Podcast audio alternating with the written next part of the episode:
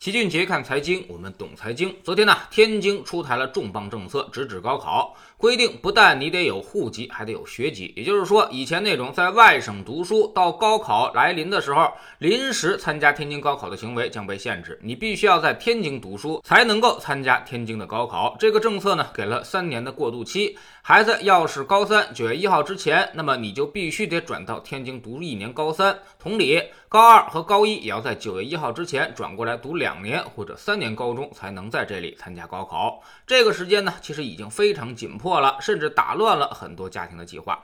为什么天津会出台这样的规定呢？首先，天津高考容易，这已经是全国人民皆知的秘密了。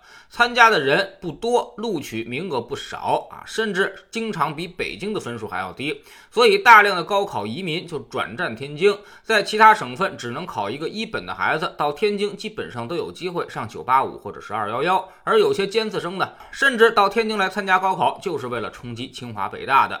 其次呢，也有很多中介做起了天津高考的生意，大量的北漂都把户口落在了天津，就是为了让孩子以后能在天津参加高考，这样学习和生活两不误，既可以在北京或者河北上学，也不用担心高考的问题。所以当年海河英才计划一开始，一天就涌入了三十万人，系统都给刷爆了。但是这些人来这里只是落个户，基本上不会在天津工作和生活，顶多就是挂个名儿，所以很难给天津的经济做出贡献，相当于白嫖了。天津的高考福利。第三呢，就是天津人民意见很大。今年高分的考生极多，七百分以上的学生多达了三百四十三人。这其中呢，很大一部分都是这种高考移民过来的学生，按照别的省市准备高考过来天津参加考试，一下成绩就爆表了。这就相当于剥夺了本地孩子考好大学的机会，增加了他们高考的难度。所以当地人也就不干了，一直在呼吁限制政策。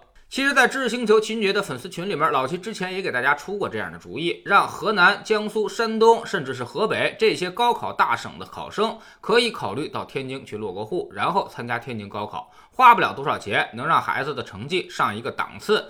但如今呢，这条路基本上被堵死了。现在呢，必须要调整我们的计划。你要么就忍受家庭分离之苦，让孩子干脆到天津去上学。也就是说，高中呢，把孩子转到天津，在这里读三年书，然后参加高考。其实优势还是有的。如果你的孩子在初中和小学打下了比较好的基础，转正到天津读高中，也还是会成绩优秀，名列前茅。很多习惯一旦养成之后，自己呢，只要不放松，依旧可以在高中阶段保持很大的优势，直到高考。结束。当然，如果你不能忍受家庭的分离之苦，不忍心让孩子背井离乡到天津读三年书，那么可能这个事儿就得从长计议了啊！天津高考的大门可能确实要对你关闭了。那么，天津这次调整政策之后，对于它的经济和房价有怎样的影响呢？基本上有利有弊。利的是，有些家庭可能确实要把孩子放到天津去读高中，这就增加了天津当地的消费。有些家长呢，可能也会在天津找个临时的工作，贡献一定的经济增长。但是，天津每年考生其实也才五万多人，三年加起来也就十五万人，这对于一千五百万人口的天津来说，影响几乎微乎其微。而弊端是，有些人可能干脆就取消了天津高考的计划，甚至干脆就不去办落户了，自然也就不用在天津买房了。相当于呢，天津又少了一个卖房的理由，对房价是不利的。但这种不利其实也是背着抱着一边沉，因为这些高考来的落户需求，一旦高考完成之后，他们也一定会卖房走人，所以整体影响并不太大。综合来看，天津这次高考政策调整对经济影响比较有限，更多的呢是针对高考本身的。会对外省过来的高考大军有明显的阻隔作用，增加了不少的困难。特别是对于北漂们来说，自己原来的计划全都被打破了。那么孩子未来要在哪儿上学啊？那么是个非常急迫的问题。以前呢，在北京和河北上学，到天津落户高考。是北漂们的一个折中方案，而现在天津封口啊，北京又没有资格，河北高考呢又实在是太难了，自己双职工，怎么让孩子常驻天津去上学，恐怕也是一个难题。但是呢，这也是一个市场的需求所在，所以老齐大胆预测啊，做转学生意的、寄宿生意的，恐怕将有机会了。比如专门为这些到天津读高中的孩子提供学生公寓，并适当监督辅导其学习的生意，可能会很有市场。老齐总是跟大家强调啊，生意的本质就是解决别人的麻烦，顺道赚点钱。麻烦越大，生意也就会越大。这次天津高考政策变天，对于不少人来说都是大麻烦，而这也留下了不少的生意空间。知识星球找秦杰的粉丝群，昨天呢，我们分析了一下传媒行业的投资机会。从二零一五年以来，传媒行业就一直在跌，现在估值是否已经合理了呢？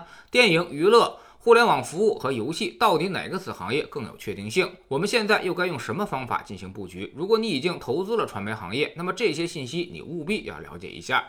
我们总说投资没风险，没文化才有风险。我们不但会给你结论，还会告诉你逻辑和原因，让你可以自己掌握分析的方法和技巧。在知星球老七的读书圈里，我们正在为您带来《情商》这本书。昨天我们说到了对什么都不感兴趣这个事儿该怎么破呢？